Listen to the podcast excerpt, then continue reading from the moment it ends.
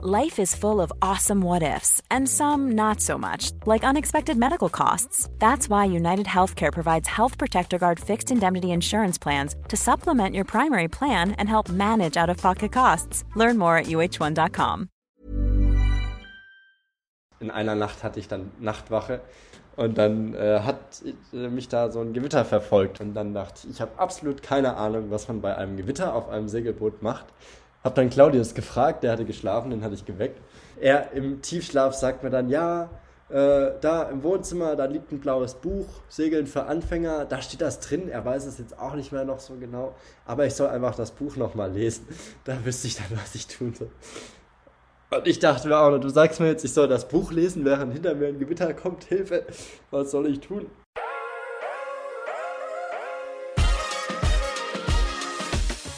Hallo und herzlich willkommen zum Peace, Love and Om Podcast. Ich bin Katja und mein heutiger Gast war erst eine Zeit im Van durch Europa unterwegs und hat dann plötzlich seine Liebe zu Booten entdeckt. Heute lebt er auf einem Segelboot. Hallo, lieber Luca.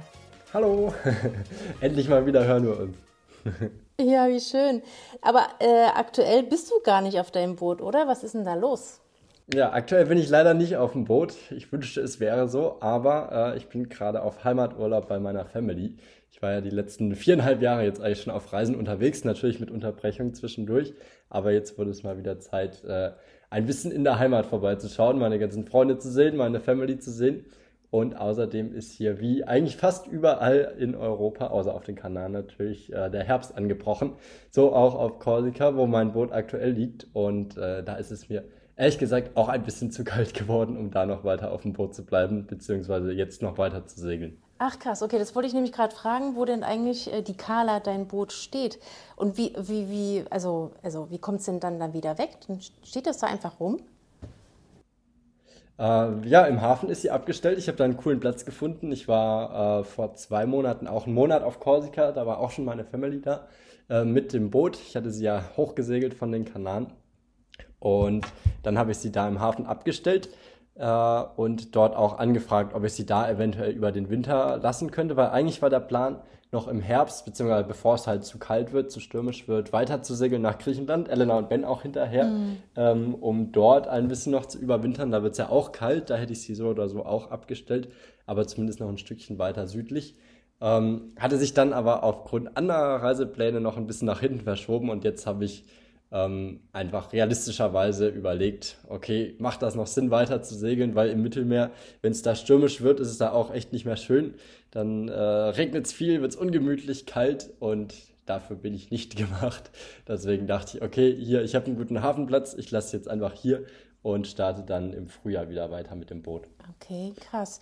Bevor wir mal zu deinen äh, äh Plänen kommen, was du denn äh, den Winter über machen willst, Ähm, erzähl mal, wie ein junger Mann von 21, 22, wie alt bist du? Noch 21, nicht mehr lang, die letzten 20 Tage ungefähr. wie kommt man in so jungen Jahren zu einem Boot?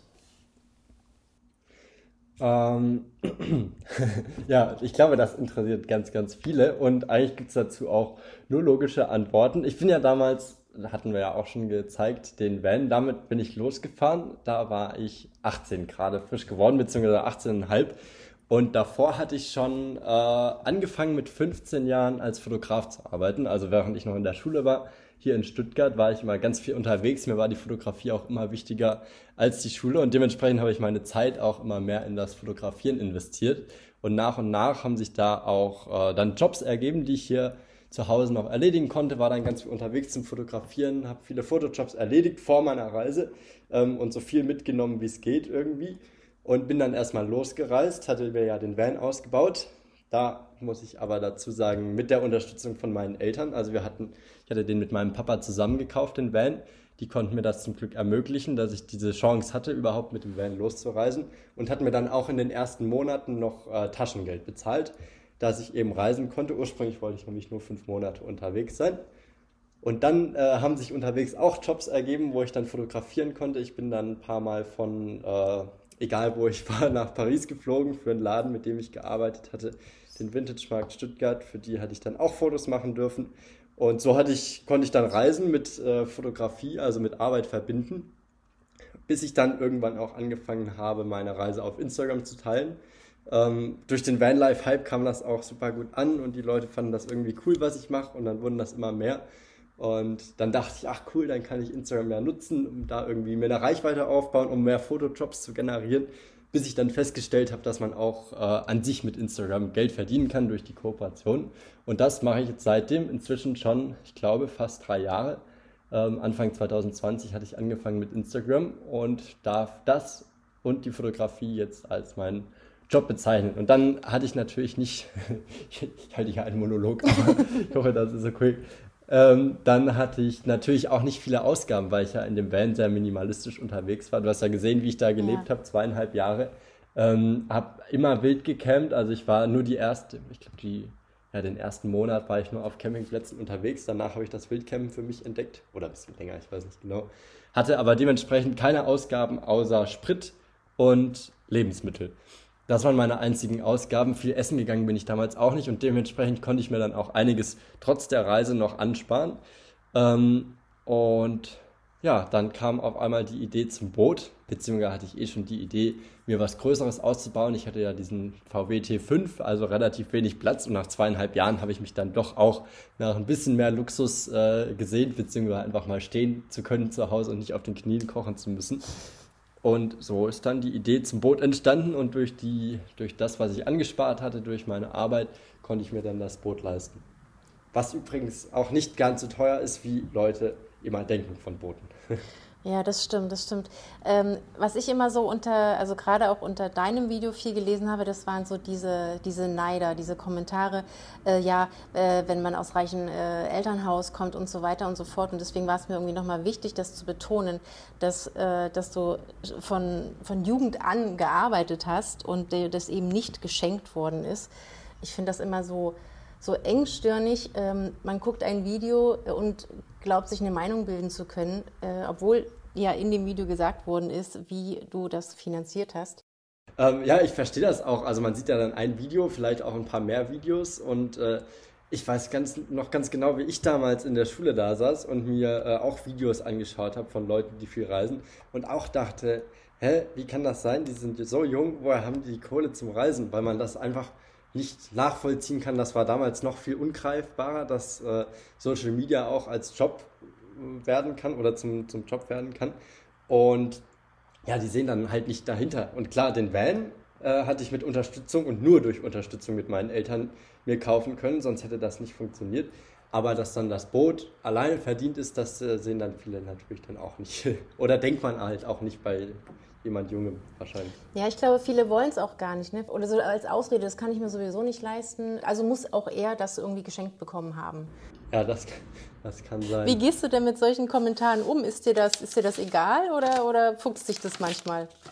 Ach, das ist ganz tagesabhängig. Manchmal denkt man, oh, ich lasse sie einfach reden. Ähm, und manchmal denkt man, hat man dann schon den Aufklärungsbedarf, dass man denkt, oh, hier, ich will es denen eigentlich schon erklären. Und ich versuche einfach für mich so transparent wie möglich zu sein, ähm, dass auch zu zeigen, zu sagen, hier, ich habe das Boot gekauft, das äh, habe ich nicht geschenkt bekommen oder geerbt oder sonst was, sondern ich weiß genau, ich bin für das Boot selbst verantwortlich. Ich hatte nämlich gespart und habe gearbeitet und dadurch konnte ich mir das Boot leisten. Versuche das denen natürlich dann auch zu erklären. Ich habe auch damals auf meinem äh, Blogartikel oder einen Artikel geschrieben auf meinem Blog, wo ich ganz genau erklärt habe, wie Instagram als Job fungiert oder wie das Ganze funktioniert, um da halt so ein bisschen mehr Klarheit zu schaffen. Aber ja, mehr kann man dann auch nicht tun, wenn es die Leute dann immer noch nicht sehen wollen, dann ja, kann ich auch nichts machen. Aber ich versuche äh, damit gelassen umzugehen. Die Leute wird es immer geben, die hat es immer gegeben und das gehört einfach dazu. Aber die Mehrheit freut sich natürlich für einen, weil man dann auch virtuell mitreisen kann. Ja, ja. Apropos gelassen, ich denke gerade an unsere äh, Fahrt mit, äh, oder deine erste, es war ja eigentlich die Jungfernfahrt, als, hm. äh, als ich mit auf deinem Boot äh, mal kurz ja. aus dem Hafen raus durfte. Ähm, da warst du quasi zum ersten Mal alleine, da warst du der, der Kapitän. Du hattest zwar eine, eine kleine Crew, die dir ein bisschen geholfen hat, aber ähm, woher nimmst du diesen Mut, das einfach zu machen, ohne Erfahrung? Ich denke hauptsächlich aus meinem Mantra, planlos geht der planlos. Und ich versuche einfach mir immer nicht zu viele Gedanken zu machen, nicht zu viele Sorgen zu machen. Klar, ein bisschen Vernunft gehört dazu, aber manchmal ist es auch gut, ein bisschen unvernünftig zu sein, denn sonst tut man solche Sachen einfach nicht. Und äh, ich wusste, der Tag kommt irgendwann, dann muss ich alleine rausfahren, auch ohne Captain Ben, der mir Anweisungen gibt. Und ich wusste, ich kann das, ich werde das hinkriegen und ja, dann musste ich es einfach machen. Und es war ja höchste Zeit, äh, Carla jetzt aus dem Hafen mal zu fahren. Und dann, no risk, no fun, musste ich es einfach probieren. Und Gott sei Dank hat es ja gut geklappt. Mit Mühe und Not. Ich weiß gar nicht. Sind das positive Erinnerungen, die du an diese Reise hast? Äh, also, äh, äh, Durchmischte Gefühle wahrscheinlich. Abgesehen von meiner Seekrankheit, die ich kurze Zeit danach wurde mir ja wieder schlecht, blöderweise.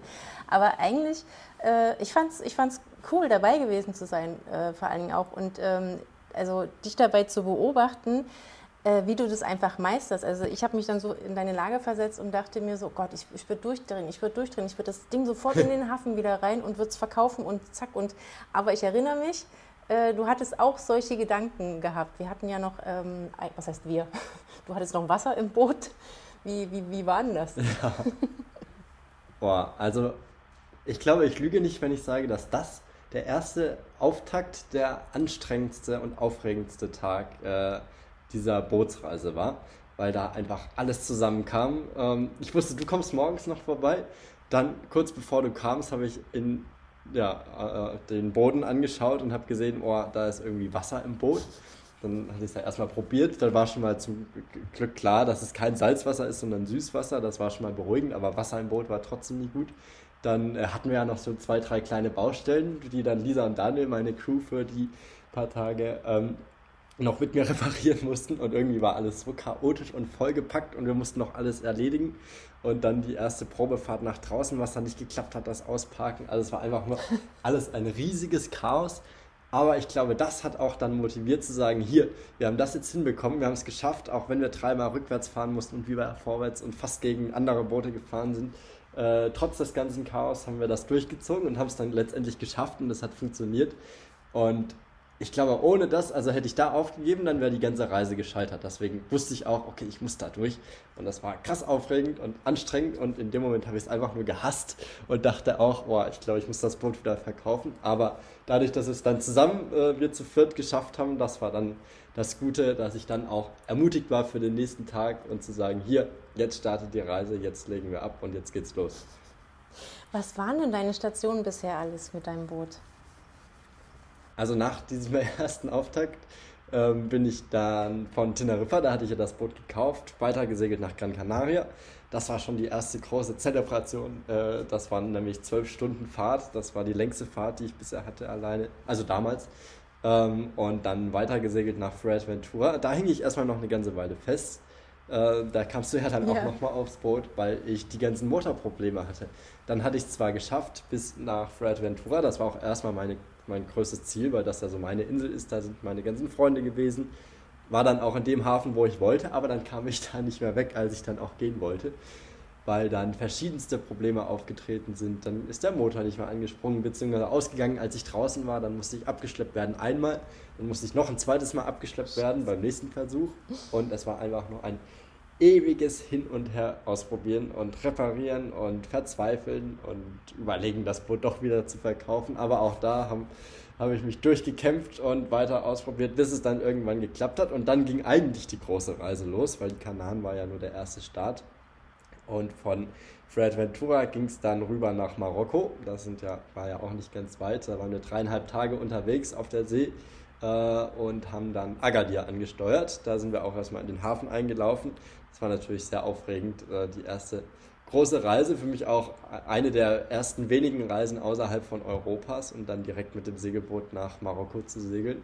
Ähm, von da aus, da haben wir erst einen Zwischenstopp gemacht, noch zwei Wochen zum Surfen, sind wir da ein bisschen die Küste entlang gefahren. Und dann mit dem Boot ging es weiter. Einmal die marokkanische Küste hoch, da hatten wir nämlich auch schon fast Sorgen, dass wir nicht mehr wegkommen, denn es ist eigentlich die untypische Richtung, die man segelt eigentlich segeln alle Segler immer in die andere Richtung, das heißt vom Norden nach Süden, so wie auch die Winde gehen. Wir dachten uns hier, wir müssen von den Kanaren weg. Achso, ja, Claudius ist übrigens mitgesegelt, wenn ich von der Wir-Person spreche. Äh, ein Kumpel von mir, den ich auf Ferrari kennengelernt habe, da haben wir zusammen entschieden, dass wir gemeinsam eine Weile segeln werden. Und dann ging es die marokkanische Küste hoch. Sobald wie wir kamen, äh, wir wollten dann einfach nur noch aus dieser schlechten Windposition weg und sind dann bis nach Gibraltar gesegelt. Also einmal da auch durch die Straße von Gibraltar. Das war auch eine sehr große Aufregung. Die war fast so groß wie die am ersten Tag denn ich weiß nicht, ob Wegen, äh, das manche schon gehört haben. Die Wale, die Orcas, die Orcas, ne? Genau, die Orcas-Angriffe, die sich da schon die letzten zwei Jahre gehäuft hatten und immer wieder hat man von Segelbooten gehört, äh, die dort angegriffen werden und dann manövrierunfähig sind, da durch die Gegend treiben und dann abgeschleppt werden müssen, ähm, weil die Orcas aus bisher unerklärlichen Gründen da einfach die Boote angreifen. Und das war natürlich dann sehr, sehr aufregend, da durchzufahren und äh, auch wegen Strömungen, Winden, Fallwinden, die da nicht ganz ungefährlich sind, da durchzufahren und ganz viele Containerschiffe, die einem entgegenkommen. Aber wir blieben zum Glück verschont. Die Orcas haben uns nicht gefunden bzw. in Ruhe gelassen und dann ging es von Gibraltar weiter bis nach Formentera, also auf die Balearen. Äh, auf die Balearen. Und da haben wir dann einmal Formentera, Ibiza, Menorca, einen Abstecher noch nach Mallorca gemacht, abgeklappert, hatten dann einen richtig schönen Sommer. Das war wirklich cool. Auch mit Elena und Ben zusammen sind wir da gereist. Da war die Flottille vereint und wir sind gemeinsam von Bucht zu Bucht gesegelt. Das war richtig schön. Und dann war jetzt der letzte lange Segelturn, äh, ich meine viereinhalb Tage von Menorca weiter hoch bis nach Korsika, denn da hat dann meine Familie schon auf mich gewartet, beziehungsweise musste ich da dann Carla abstellen, um eine Hochzeit zu fotografieren. Genau, und seitdem ist Carla auf Korsika, aber das war, ich glaube, bisher die größte, aufregendste und anstrengendste Reise meines Lebens. Und du hast verdammt viel gelernt.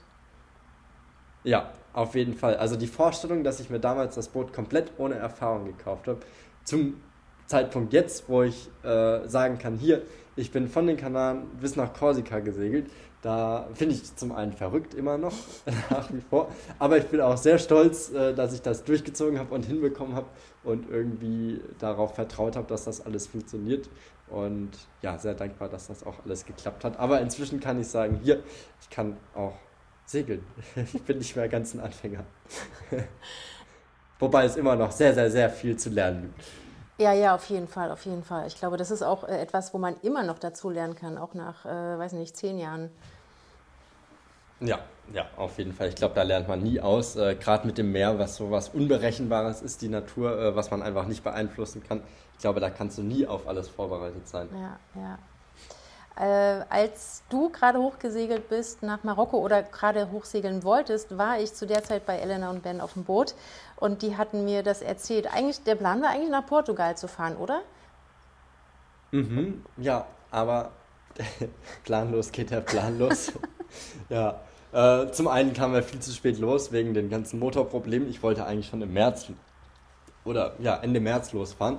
Ähm, waren dann mal eben, ich glaube, zwei, zweieinhalb Monate später erst unterwegs durch die Motorprobleme. Dann mussten wir noch lange auf den passenden Wind warten.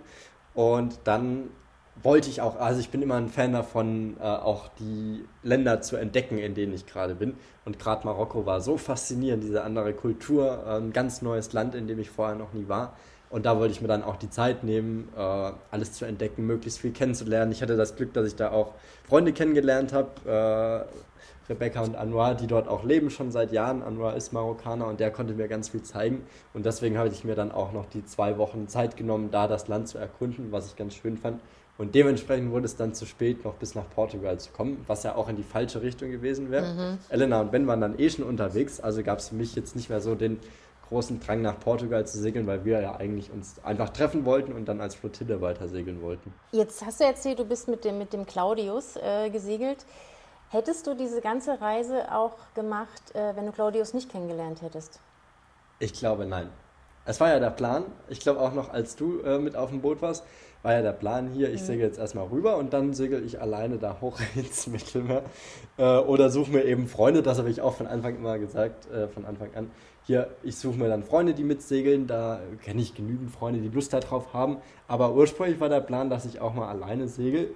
Und es wäre sicherlich gegangen, aber wahrscheinlich hätte ich danach das Boot direkt wieder verkauft, weil es wäre einfach nur eine Qual gewesen und nicht vernünftig, äh, super unsicher und ja, einfach nicht schlau, das zu machen. Weil Segeln ist so was mh, mm, doch anstrengendes, anspruchsvolles. Man ist eben mitten auf dem Meer auch einfach mal tagelang weg ohne Küste. Man kann nicht einfach anhalten. Das Boot muss immer weiterfahren, weil sonst kommt man vom Kurs ab. Äh, egal, ob man jetzt motort oder segelt. Das heißt, man muss aber auch ständig wach sein, weil du kannst nicht einfach blind fahren. Es ist zwar nicht so viel Verkehr wie auf einer Straße, wenn man mit dem Auto fährt, aber es gibt ja durchaus auch andere Boote oder Bojen, die unterwegs sind, Fischernetze. Und da muss man alle 15 Minuten rausschauen, kontrollieren, gucken, ob alles gut ist. Und so zu zweit konnte man sich natürlich abwechseln. Dann haben wir immer so um die vier Stunden Wachen gehabt. Äh, das heißt, einer war wach vier Stunden, hat kontrolliert, der andere hat geschlafen, dann wurde gewechselt. Aber wenn ich jetzt alleine gewesen wäre, dann hätte ich ja kaum geschlafen, vier Tage lang am Stück, alle 15 Minuten aufwachen. Also es wäre einfach nur eine Folter gewesen und ich glaube nicht, dass ich damit angekommen wäre. Realistische Selbsteinschätzung, ja. ich glaube, ich hätte es nicht geschafft. Dann, dann, war das wirklich ein, äh, ein glücklicher Zufall, den Claudius kennengelernt zu haben. Denn Claudius ist ja auch nicht ganz unerfahren, was Segeln angeht, ne? Ja, Claudius war davor schon, ich glaube, zehn Monate auf seinem eigenen Boot unterwegs. Übrigens noch ein Kandidat, der so jung ein Boot hat, aber der hat es auch cool gemacht. Äh, der hatte sich nämlich mit drei Kumpels zusammengetan. Auch eine Möglichkeit, falls das jemand nachmachen möchte. Die hatten alle zusammen vier Jahre vorher drauf gespart auf das Boot.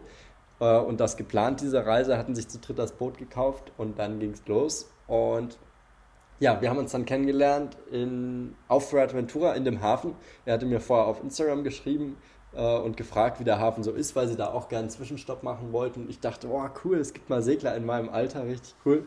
Äh, hatte mich auch direkt mit denen connected dann und dann lagen sie auch tatsächlich neben mir im Hafen. Und das war auch ja, zum richtigen Zeitpunkt am richtigen Ort, denn da ging das auch gerade los, beziehungsweise hatte ich schon meine Motorprobleme. Und Claudius und sein Mitsegler kannten sich auch gut aus, was Motoren angeht. Die hatten zwar einen Elektromotor auf ihrem Boot, aber hatten davor auch den alten Dieselmotor und hatten jede Menge Werkzeug an Bord, konnten mir da helfen, hatten auch Spaß dran, mir zu helfen. Und so kam dann auch die Idee, weil Claudius Mitsegler äh, zurück nach Hause wollte zu seiner Freundin nach dem fast ein Jahr dann des Reisens. Und ich hatte ja eh schon immer gesucht, so nach Leuten, die man mitnehmen könnte, die Lust hätten, mit mir zu segeln. Und Claudius hatte gar keine Lust, zurückzugehen nach Deutschland, ähm, war also auch offen für Abenteuer und da hatten wir uns einfach gut verstanden, das hat gut gepasst. Er arbeitet auch als Fotograf, da konnten wir gegenseitig noch Bilder machen. Und da kam dann die Idee äh, zustande, ob wir nicht einfach gemeinsam eine Weile weiter segeln, so wie wir Lust haben. Ja, und dann haben wir es von den Kanaren bis nach Korsika geschafft. Krass. Also ich, ich fand auch, ihr beide passt zusammen wie Arsch auf Eimer. Also das war so eine Harmonie. Ich habe ihn ja nicht kennengelernt, aber das, was ich so gesehen habe, das war Krass. ja, das hat wirklich gut gepasst. Bin bestimmt nicht. Also es ist natürlich anspruchsvoll, auf so engem Raum zusammenzuleben. Ähm, Gerade wenn man jetzt kein Paar ist oder einfach nur als Kumpels unterwegs sind. Vor allem, weil auf Kala ja wirklich nicht viel Platz ist. Aber das hat so gut gepasst, wir haben uns gut verstanden. Jeder hat dann auch mal sein Ding gemacht, sonst funktioniert das ja auch nicht. Natürlich ist man, man sich manchmal auf die Nerven gegangen, aber ich bin dann immer mit Nico spazieren gegangen oder ja, so dass man auch mal seine Ruhe hatte, das war ganz gut und so hat das dann echt funktioniert. Aber ich glaube, das äh, gibt wenig Leute, mit denen man das so lange aushält, äh, auf so engem Raum dann zusammen zu reisen. Auch unter natürlich manchen Drucksituationen dann wie Hafeneinfahrten, Ausfahrten oder generell bei der Überfahrt. Was waren denn so, so schwierige äh, Situationen oder ähm, also wo äh, Emotionen übergekocht, will ich gar nicht sagen, aber was waren so eure, eure Punkte, wo ihr sagt, oh Gott, jetzt brauche ich mal Pause für mich? Mm, also ich verbringe generell sehr viel und sehr gerne Zeit mit mir selber alleine, weil ich ja auch davor allein gereist bin. Also ich bin sehr gerne alleine und am liebsten auch oft. Damit habe ich gar kein Problem, sondern mag das auch gerne und brauche das auch wirklich. Ähm, und wenn man dann einfach zu viel aufeinander hängt, dann gerade wenn man vier Tage auf dem Wasser unterwegs war, dann äh, bin ich froh, wenn wir irgendwann dann in der Bucht stehen und ich an Land gehen kann, mit meinem Hund Nico spazieren gehen kann und dann erstmal meine Ruhe habe und dann jeder mal für sich was machen kann. Ja, also ich habe das regelmäßig, dass ich dann denke, hier, ich brauche jetzt mal wieder Zeit für mich alleine. Ich gehe jetzt was machen oder Claudius geht was machen und ich habe mal meine Ruhe und er auch mal seine Ruhe. Äh, ja, also die Zeit nehme ich mir dann regelmäßig. Hm, ist, glaube ich, auch wichtig. Das ist auch etwas, was ich bei Elena und Ben äh, die das hier offensichtlich überhaupt nicht brauchen, äh, bewundert habe. ja, das ist faszinierend. Weiß ich nicht, ob ich das so könnte. Aber klar, in einer Beziehung ist das bestimmt dann nochmal anders. Wahrscheinlich, ja. Gut, ist, genau. Also ihr habt euch jetzt zwar schon irgendwie äh, ausgesucht, äh, diese Reise zusammen zu machen, aber halt ähm, auf einer anderen Ebene.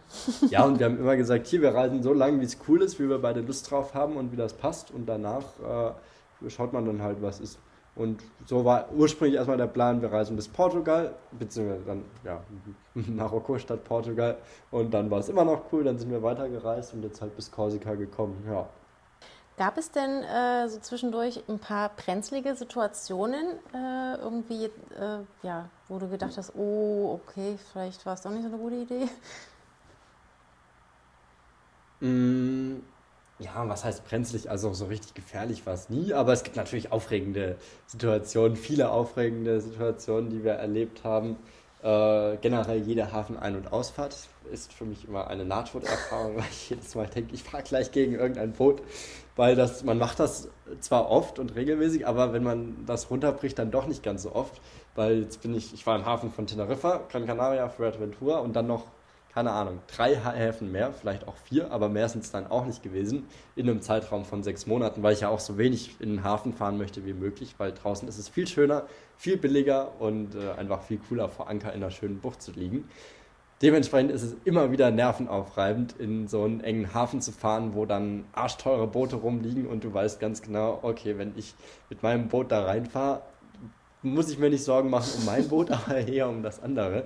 Das ist eher mein Gedanke, weil so eine Schönheitsmacke an Carla stört mich dann auch nicht. Aber wenn ich in so eine Millionen Yacht reinfahre, das wäre dann natürlich ungünstig. Aber zum Glück ist das bisher nicht passiert. Gab aber natürlich auch andere Situationen äh, auf hoher See, die dann gruselig waren. Zum Beispiel bei der ersten Überfahrt Richtung Marokko mussten wir den Kurs ein bisschen anpassen, südlicher, weil der Wind nicht ganz so mitgespielt hat. Und wir kamen dann immer näher an diese Ecke unten bei Afrika. Äh, ich weiß nicht mehr den Namen von dem Ort da vor Ort, aber da sind auch Strömungen eingezeichnet gewesen. Und wir dann auch da naiv natürlich reingefahren, hatten das irgendwie nicht gesehen und uns dann schon gewundert, warum man nicht mehr so richtig steuern kann, das Boot. Irgendwie zieht es die ganze Zeit in eine andere Richtung. Nachts war das dann. Und dann äh, auch versucht, so eine Wende zu fahren. Das hat dann auch erst nach dem dritten Versuch geklappt, weil diese Strömung einfach so stark war und einen da mitgerissen hat äh, und man das gar nicht so richtig mitbekommt, weil du fährst natürlich übers Wasser, siehst, das Wasser bewegt sich, aber im Dunkeln hat man auch gar nicht, ja, man sieht es einfach nicht so richtig. Und das war dann zum Beispiel gruselig, wo wir dann auch dachten, boah, was wäre denn jetzt gewesen, wenn wir aus dieser Strömung nicht mehr rausgekommen wären und dann einfach weiter, immer weiter auf Land getrieben werden. Äh, oder zum Beispiel hatten wir vor der Reise, auch nicht ganz so schlau, aber äh, auch einen Film angeschaut noch, Filmabend, die Farbe des Horizonts, wo dann auch so ein Boot im Sturm kentert und dann der, der eine Mann da drauf geht und nur die Freundin überlebt und sich da mit Mühe und Not noch ja, bis zur nächsten Insel rettet mit dem Boot. Und in einer Nacht hatte ich dann Nachtwache, äh, auch noch an der Küste von Marokko und habe irgendwann nach hinten geschaut und dachte, oh, irgendwie blitzt es da am Himmel. Und dann äh, hat äh, mich da so ein Gewitter verfolgt und das war natürlich auch nicht so das schönste Gefühl zu wissen, okay, da hinten ist ein Gewitter. Was macht man eigentlich bei Gewitter? Und dann dachte ich, ich habe absolut keine Ahnung, was man bei einem Gewitter auf einem Segelboot macht. Hab dann Claudius gefragt, der hatte geschlafen, den hatte ich geweckt. Äh, hier hinter uns ist ein Gewitter, das kommt, glaube ich, näher. Was äh, soll man tun? Dazu muss man sagen, wir waren so zwölf Stunden vom Land entfernt und drumherum war sonst auch nicht so viel. Und er im Tiefschlaf sagt mir dann, ja, äh, da im Wohnzimmer, da liegt ein blaues Buch, Segeln für Anfänger, da steht das drin, er weiß es jetzt auch nicht mehr noch so genau, aber ich soll einfach das Buch nochmal lesen, da wüsste ich dann, was ich tun soll. Und ich dachte mir auch, du sagst mir jetzt, ich soll das Buch lesen, während hinter mir ein Gewitter kommt, Hilfe, was soll ich tun? Ich habe dann einfach den Kurs angepasst, bin da langsam Richtung Land gefahren. Und letztendlich ist das Gewitter dann auch abgedreht, also es kam gar nicht bis zu mir. Aber das hat mir dann äh, wieder gezeigt, okay, da gibt es noch viele, viele Situationen, auf die ich einfach gar nicht vorbereitet bin, äh, die aber durchaus immer wieder auftreten können. Das war dann auch gruselig und mir natürlich eine Lehre. Aber das Buch habe ich bis heute nicht gelesen. Ich, ich wollte gerade fragen, weißt du denn jetzt theoretisch, wie du äh, reagieren musst bei Gewitter? Ach, so ein bisschen schon. Letztendlich kannst du nicht viel machen, äh, wenn du da lang, lang segelst. Du kannst ja nicht auf einmal sagen, so, ich halte dann jetzt an oder parke das Boot wie bei einem Auto, das geht nicht. Also letztendlich musst du einfach durchziehen. Je nachdem, wie der Wind zunimmt, natürlich die Segel kleiner machen, beziehungsweise ab irgendeiner Windstärke dann die Segel ganz runter machen. Dann wird das Boot automatisch auch ohne Segel vom Wind geschoben.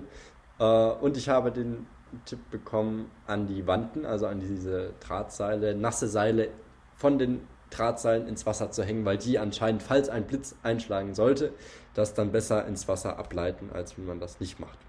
Weiß aber nicht, ob dieser so zu 100% richtig ist, aber das ist das, was ich jetzt weiß über Gewitter und ansonsten sich im Boot innen drin aufhalten und nichts Metallisches anfassen. Nichts Metallisches anfassen, weil falls der Blitz einschlägt. Ja, man ist ja durchaus mit der höchste Punkt auf dem Meer, wenn man da als einziges Boot unterwegs ist. Also es ist relativ naheliegend, dass da auch mal ein Blitz einschlagen kann. Und dann äh, will man natürlich nicht seine Hand an einem leitenden Metallstück haben, wenn da wirklich mal ein Blitz einschlägt. Weil an sich ist das Boot ja aus Kunststoff, aber so ein paar Metallteile wie die Reling oder die Wanden gibt es dann doch. Okay, ja, das habe ich mir nämlich auch überlegt, weil man ist ja automatisch der höchste Punkt mit so einem Boot. Äh, und dann, mhm. ähm, was macht man, wenn der Blitz einschlägt? Okay. Ja, ich möchte das nicht erleben. Wie sieht es denn jetzt aus? Was sind denn so deine Pläne? Also äh, das Segelboot ist auf Korsika oder äh, bei Korsika. Wie sieht es jetzt aus? Was, was, hast du vor die nächsten Monate? Also das äh, hatte sich jetzt schon mal viel anders ergeben, als es ursprünglich geplant war. Ich war ja eigentlich auf Korsika vier Wochen mit meiner Family, hatte da das Boot ja dann auch abgestellt und war dann, weil davor war ich noch in Italien für die Hochzeit von äh, Theresa, meiner besten Freundin, hatte da die Fotos gemacht und war dann für ein Werbeshoot in Kopenhagen bei der Kopenhagen Fashion Week. Weil, ich habe ja schon gesagt, hier mit 15 angefangen zu fotografieren und meine Richtung war schon immer Porträt und dazu kam dann auch noch Fashion-Fotografie. Also war das eine sehr coole Möglichkeit für mich als Fotograf bei der Kopenhagen Fashion Week dabei zu sein. War dann also fünf oder vier Tage oben in Kopenhagen zum Fotografieren, hatte mich da auch mit vielen Leuten connected, unter anderem mit einer äh, inzwischen Freundin von mir, die Katja, die wohnt in New York und die hatte mich dann eingeladen bzw. motiviert und gefragt, ob ich nicht Lust hätte, mit ihr auch auf die New Yorker Fashion Week zu gehen. Ähm, und ich wow. wollte schon immer nach New York. Also ich glaube, ab seit der sechsten Klasse habe ich davon geträumt, einmal in meinem Leben nach New York zu gehen. Äh, fotografieren auf der New Yorker Fashion Week natürlich noch ein viel, viel größerer Traum, den ich gar nicht so wirklich hatte, weil das so unrealistisch für mich erschien. Und als ich dann diese Möglichkeit aufgetan hat, hatte ich noch viel hin und her überlegt, auch wegen Nico, weil ich wusste, den kann ich nicht mitnehmen. Hatte dann schon meine Eltern gefragt, die meinten, das sei kein Problem, wenn sie mal auf ihn aufpassen. Äh, und dann hatte sich das alles so gut ergeben. Ich hatte dann noch andere Jobanfragen bekommen für New York, ähm, dass ich gesagt habe, okay, ich glaube, ich muss es einfach machen. Ich muss diese Gelegenheit, diese riesige Chance nutzen und habe mir dann zum ersten Mal in meinem Leben Flüge nach Amerika gebucht, nach New York, von Korsika aus direkt ähm, und bin dann wirklich für neun Tage nach New York geflogen und hatte da eine ja, unvergessliche Zeit. Also das war wirklich faszinierend, äh, so beeindruckend. Bisher hat mich kein Ort so fasziniert wie New York und zum, zum anderen ist da meine Leidenschaft für die Fotografie wieder völlig entflammt. Also es hat mir so viel Spaß gemacht, dort vor Ort zu fotografieren, Leute aus der Branche kennenzulernen, dass ich auch dachte, hier äh, die letzten dreieinhalb Jahre oder fast vier Jahre war ich ja jetzt auf Reisen, wo das nicht so ging. Ähm, und da habe ich einfach gemerkt, ich habe jetzt wieder mehr Lust, auch in der Fotografie Gas zu geben, möchte da weiterkommen, mich weiterentwickeln, mehr fotografieren, äh, wieder noch mehr Leute kennenlernen. Und ja, das war so eine Art, nicht wirklich Veränderung, aber andere Gedanken äh, in New York, die ich dann bekommen habe, die ich davor die ganzen Jahre nicht hatte, weil ich so viel Spaß an dem Reisen auch hatte, natürlich immer noch. Aber jetzt dachte ich eben, möchte ich auch mal wieder mehr fotografieren. Und kurze Zeit später, ich glaube zwei Wochen später, hatte Katja mich dann gefragt, ob ich nicht noch mit nach Paris kommen möchte zur Fashion Week. Äh, das hatte ich dann ohne Katja, die hat es zeitlich dann doch nicht geschafft, aber mit äh, Theresa und Chrissy, noch einer Freundin von mir, verbunden. Und dann waren wir in Paris zur Fashion Week, hatte ich da noch ganz viele Fotos gemacht das war auch cool. Und ich mag immer diese Kontraste. Also es ist ja ein kompletter Kontrast zu meinem eigentlichen Leben auf dem Boot. Äh, minimalistisch, am liebsten nur in Badehose und Barfuß und einfach nur auf dem Boot da unterwegs sein in der Natur und dann auf einmal in der Großstadt Mode, äh, Fashion, verrückte Outfits, Klamotten und ja, fotografieren. Aber diese Kontraste mag ich ganz gern und beide Sachen sind einfach so große Leidenschaften von mir. Und da dann der Winter jetzt so nah kam, ich gemerkt habe, okay, realistischerweise macht es einfach keinen Sinn, jetzt noch weiter zu segeln. Dachte ich, cool, äh, ich nutze den Winter, wenn ich eh nicht weiter segeln kann. Mit dem Van hatte ich auch keine Lust, nochmal das vierte Jahr runter auf die Kanaren zu fahren. Dafür ist mir die Strecke inzwischen einfach zu weit. Und ja, zurück mhm. vom Boot in den Van wäre dann auch ein kleines Downgrade gewesen. Deswegen dachte ich, cool, ich nutze die Zeit zum Fotografieren und plane aktuell ähm, den November in Paris zu verbringen. Aber wenn ich sage, ich plane aktuell, kann sich das durchaus jederzeit noch ändern, denn planlos geht ja planlos. ich kann, kann, mich nur wiederholen. Aber das ist momentan der Plan, also so einen Monat in Paris bleiben ist auch ganz gut, äh, da noch ein bisschen zu fotografieren und konzentrierter zu arbeiten, weil nebenher baue ich aktuell noch meine eigene Fashion- und Lifestyle-Brand auf.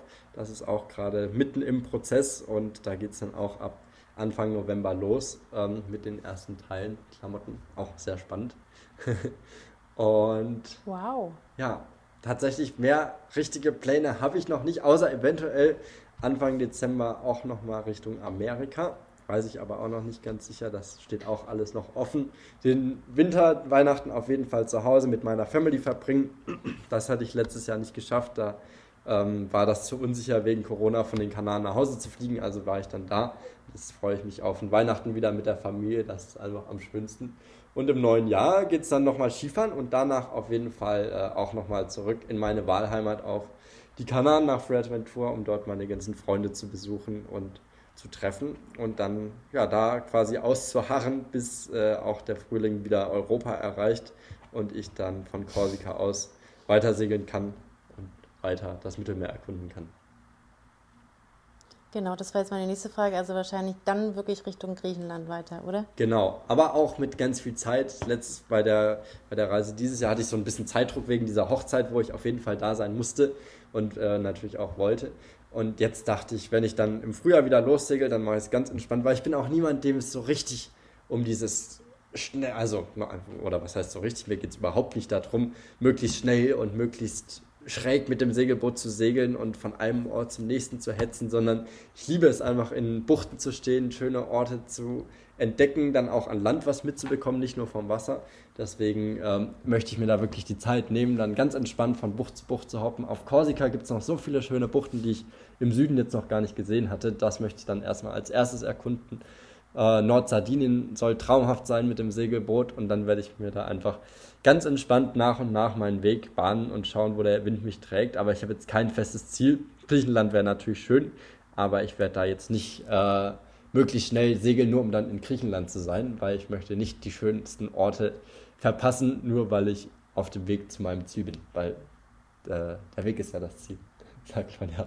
Und genau. so möchte ich dann ja. gerne reisen. Also ganz entspannt, wie eigentlich immer, ähm, schauen, wo es mir gefällt, da dann bleiben, das Land erkunden, die, die Orte erkunden und wenn es mich dann sehnt, weiter zu segeln, dann segel ich weiter oder wenn es der Wind eben auch zulässt.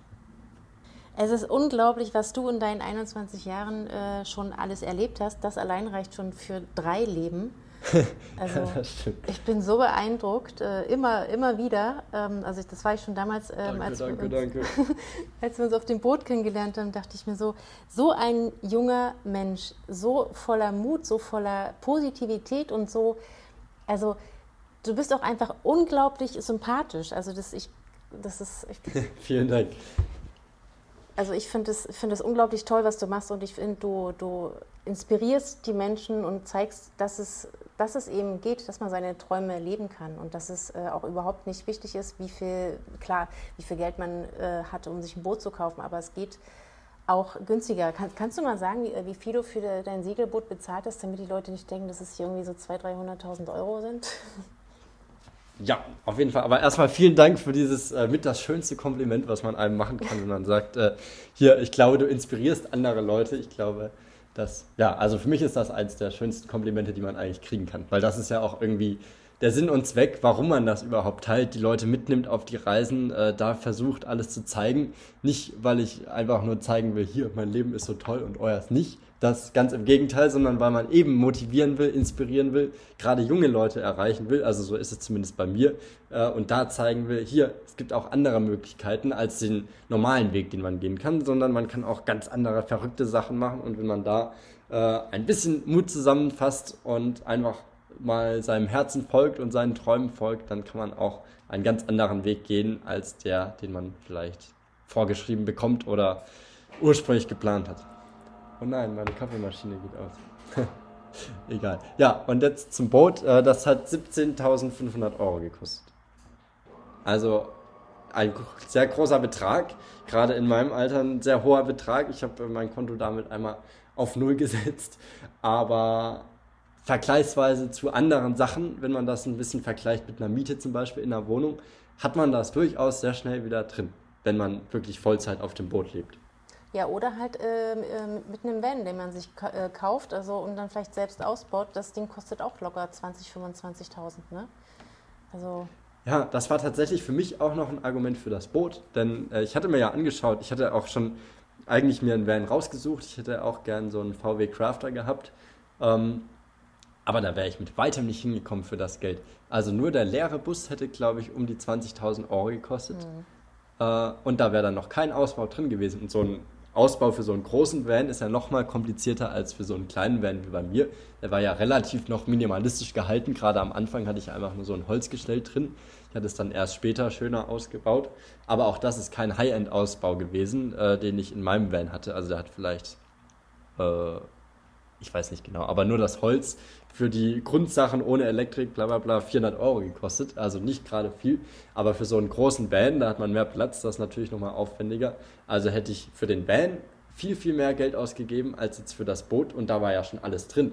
Das ist zwar ein sehr altes Boot, das ist von 1968, aber es hat äh, alles drin. Also Wasserleitungen, es hat Gas verlegt, es hat, ich habe ein Schlafzimmer mit Bett, unglaublich viel Stauraum, Kisten, Toilette, Badezimmer, Wohnzimmer, also alles drin und das für einen verhältnismäßig deutlich geringeren Preis, als wenn ich mir jetzt einen Van gekauft hätte, der auch wenn er nicht neu gewesen wäre, viel, viel teurer gewesen wäre.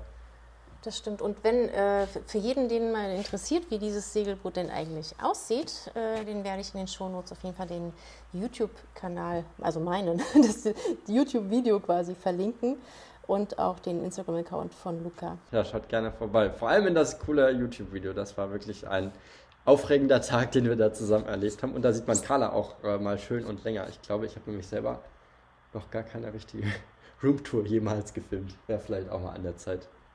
Das stimmt, das stimmt. Wenigstens für deine Follower. Ja. Ich bedanke mich, äh, dass du dir die Zeit heute genommen hast. Das war sehr, sehr schön mit dir zu sprechen. Du bist, äh, wie schon gesagt, immer wieder eine Inspiration, auch für mich. Ja, vielen, vielen Dank an dich. Ich freue mich sehr, dass ich hier äh, Teil deines Podcasts sein darf. Dankeschön, Dankeschön. Ich, ich wünsche dir alles, alles Liebe jetzt für den kommenden Winter, ganz, ganz viel Spaß in deinem Fotojob und ich verfolge dich natürlich weiter auf Instagram, weil ich das einfach äh, toll finde, was du machst. Und ja, ich hoffe, wir, wir sehen uns an irgendeiner Stelle dieser Welt irgendwann mal wieder. Danke, danke, danke. Ja, vielen, vielen Dank und äh, hoffentlich bis ganz, ganz bald. Das wäre schön.